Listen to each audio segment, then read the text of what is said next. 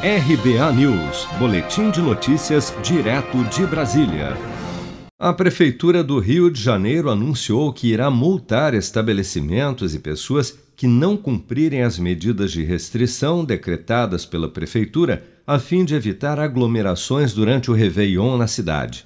O superintendente da Vigilância Sanitária, Flávio Graça, informou que os valores das multas podem chegar a 15 mil reais e que o valor pode dobrar caso haja mais de uma infração.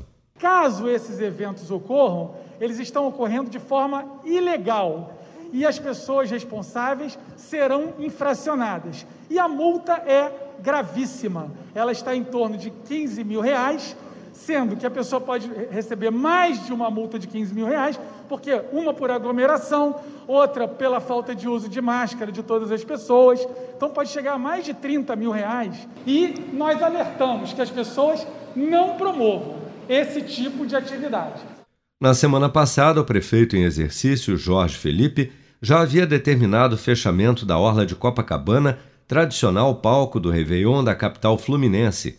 Em coletiva de imprensa realizada na manhã desta terça-feira, 29 de dezembro, houve o anúncio de que as medidas foram ampliadas e, além da Orla de Copacabana, toda a orla marítima da cidade será fechada na noite do Réveillon.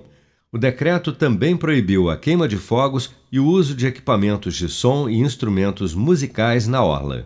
Seja para conquistar sonhos ou estar seguro em caso de imprevistos, conte com a poupança do Sicredi. A gente trabalha para cuidar de você, da sua família e proteger as suas conquistas. Se puder, comece a poupar hoje mesmo. Procure a agência Sicredi mais próxima e abra sua poupança. Sicredi, gente que coopera cresce.